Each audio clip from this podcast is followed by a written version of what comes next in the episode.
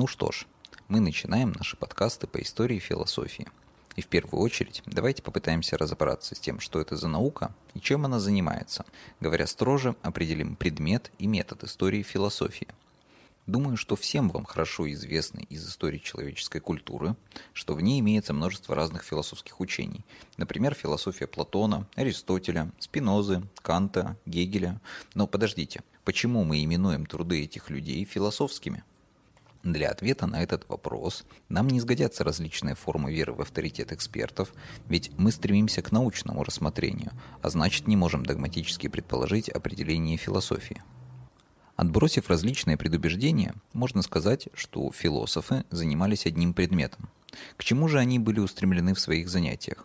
Говоря кратко, к понятию истины, а процесс этого понятия растянут во времени почти на 25 веков и составляют историю философии – как же познать истину? Чтобы ответить на этот вопрос, нам необходимо определить метод философии, который, в отличие от исторического и математического познаний, отнюдь не безразличен к своему предмету. Если в истории математики мы имеем данный предмет, в отношении к которому проводим различные аналогии и построения, то для философского познания метод и предмет одно – а в этом смысле философия гораздо ближе искусству и религии, ведь без художников нет красоты, творимой ими, без верующих их Бога или богов, а без познающих истину никакой истины нет. Значит, в философии то, как мы познаем, прямым образом будет связано с тем, что мы познаем. Где же и когда начинается философское познание? Помимо исторического смешения религиозных воззрений Древнего Востока с философией, первую попытку постичь истину мы можем обнаружить в лице гражданина древнегреческого города Милета Фалеса. В противоположность другим мудрецам, занятым практическими делами, законодательством, торговлей и другими общественными нуждами, Фалес ставит первую теоретическую проблему. Цель своих занятий он формулирует в дошедшем до нас фрагменте. «О многом говорить не значит мнить разумно, единое отыскивать достойно мудреца. Единое в представлении Фалеса противоположно многому. Оно – конечный результат познания. Ну, ведь познавая, мы не довольствуемся описанием множества различных качеств предмета, а наоборот стремимся обнаружить их единую связь. Поэтому для всякого, кто стремится знать истину, Фалес формулирует строгий императив. Одно старайся выбрать, тем самым крепко свяжешь мужей болтливых речи, лишенные конца. Именно сосредоточенность в познании на единстве способна положить конец многословию и болтовне. Фалес полагает, что возможно разумно мнить, поэтому находит среди изменчивого множества предметов образ, выражающий их единство. «Все есть вода», — полагает он. Не стоит понимать его высказывание, как «все состоит из воды». Нет, в этом чувственно воспринимаемом образе мудрец стремится продемонстрировать, как сохраняется единство, подвергающееся множеству изменений. Ведь вода всегда сохраняет себя, принимая любые состояния, пара или льда. Теперь давайте спросим себя, а есть ли начало у этого всеобщего изменения, претерпеваемого единым? Так и поставил проблему следующий мыслитель в истории философии Анаксимандр. Если Фалес искал единство всего, то его друг сосредоточился на поиске единого начала всего. Так как единое противоположно многому, то никакие аналогии для предмета философии не подходят, например, вода Фалеса. Ничто из конечного не может быть первоначалом, архе, ведь невозможно бытие двух или еще большего количества первоначал. Оно по необходимости одно. Анаксимандр не останавливается на этом и, доводя свою мысль до конца, заключает «первоначало беспредельно, апейрон. Именно в беспредельном берет свой источник все многообразие. Из чего все возникает, в то и исчезает возникнув, утверждает он. То есть всему, чему положено начало, положен и конец. Конечное воздает должное своему первоначалу и гибнет в бесконечном. Оно достойно смерти. Это отрицание многого Анаксимандр называет уделом или судьбой всего рожденного – Отрицание – необходимый момент всякого определения. Его обнаружение – значимый шаг в истории познания предмета философии. Но будем ли мы довольствоваться неопределенным первоначалом? Ведь если оно беспредельно, как из него может возникнуть хоть что-то определенное? Так и поставил проблему последний представитель Милецкой школы Анаксимен. Он попытался разрешить ее, утвердив в своем учении первоначало как неопределенный воздух – аэр апейрос. Чтобы порождать многообразное, первоначалу необходимо содержать его в себе – Поэтому оно не только бесконечно и не только конечно, но оно единство этих противоположностей. Обратите внимание, непроизвольное субъективное измышление привело Анаксимена к его положению, а не однозначность самого философского предмета. Признав единство противоположностей, он не только опроверг своих предшественников, но и объединил их учение в своем противоречивом представлении.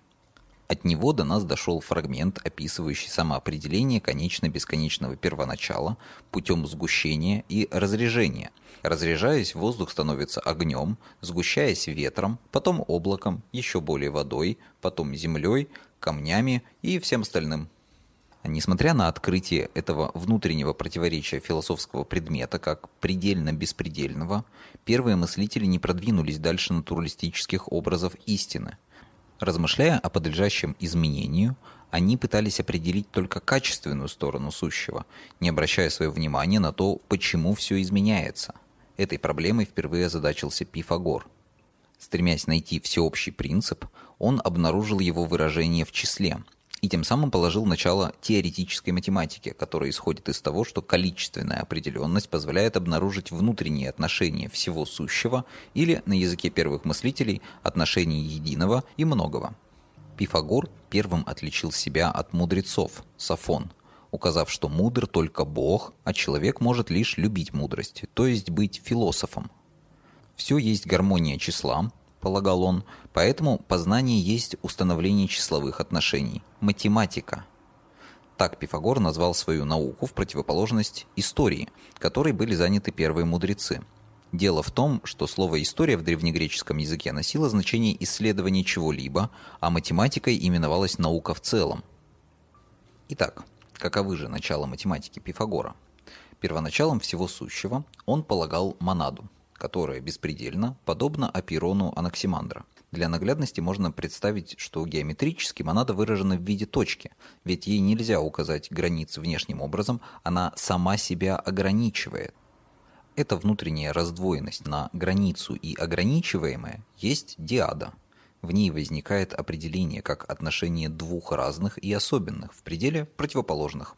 Из этого начала происходит принцип четности и нечетности, а также все формы других дихотомий. Единство противоположностей, образованных диадой, есть не просто возвращение к монаде, оно есть развитое единство, прошедшее через горнило различий. Поэтому это триада. Примером ее проявления может послужить родовой процесс организмов, где из двух противоположных особей возникает их единство в третьем – можно заметить, что все начала, указанные милецкими мыслителями, включены Пифагором в его учение как моменты, но он не останавливается на этом, а полагает, что развитое единство триады заключено в тетраде. Тетрада не есть сумма двух диад, она есть единство всех противоположностей. Из тетрады пифагорейцы объясняли бытие четырех стихий, сторон света и так далее. Вся гармония числового ряда восходит к декаде – которой пребывают 10 небесных тел, замыкающих все движение. Музыкой небесных сфер пронизано все сущее по Пифагору, но ее необходимо научиться слышать. В поисках единомышленников для своих научных изысканий Пифагор стал основателем школы, точнее нравственного союза людей, стремящихся сделать себя лучше – Поступавшие на обучение к нему должны были отказаться от собственности, передавая ее в управление Союза на время своего образования. Так они освобождались от беспокойства о ней и могли сосредоточить свое внимание на постижении начал математики. Чтобы научиться слышать гармонию и не задавать тех вопросов, на которые можно найти ответ самостоятельно, Пифагор требовал от учеников оставить многословие. Поэтому первые пять лет участники Союза именовались акусматиками, то есть слушающими – в противоположность уже ставшим математиками, то есть учеными. Скорее всего, эту практику Пифагор привез с Востока, где часто бывал, путешествуя по странам Средиземноморья.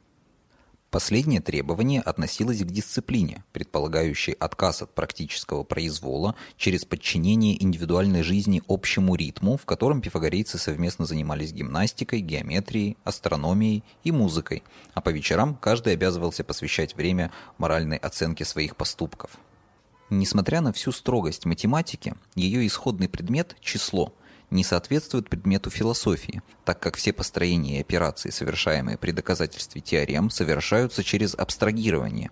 Ведь не само число полагает свою определенность в виде монады, диады и вплоть до декады. В чем необходимость этих чисел? Математика ответить не может, равно как не может измерить отношение диаметра к длине окружности или посчитать площадь круга, не сталкиваясь с противоречием. Значит, количественное определение, полученное путем отвлечения от многообразия явлений, недостаточно для конкретности философского понятия. Оно должно быть в себе завершенным, а не рассыпаться в бесконечности числового ряда. Подводя краткий итог, можно сказать, что первые милецкие мыслители и пифагорейцы представляют собой два способа эмпирического, то есть опытного познания – историю и математику. Оба не годятся нам для постижения философского предмета, ведь историческое познание, исследуя причину качественных различий, не может обнаружить их единство – а математическое не может получить из своей количественной абстракции никакого различия, поэтому оно и довольствуется собственными построениями из предустановленных аксиом. Единственный выход из этого замкнутого круга познавания – отказаться от опыта как мерила истины и сделать истину мерой самого опыта.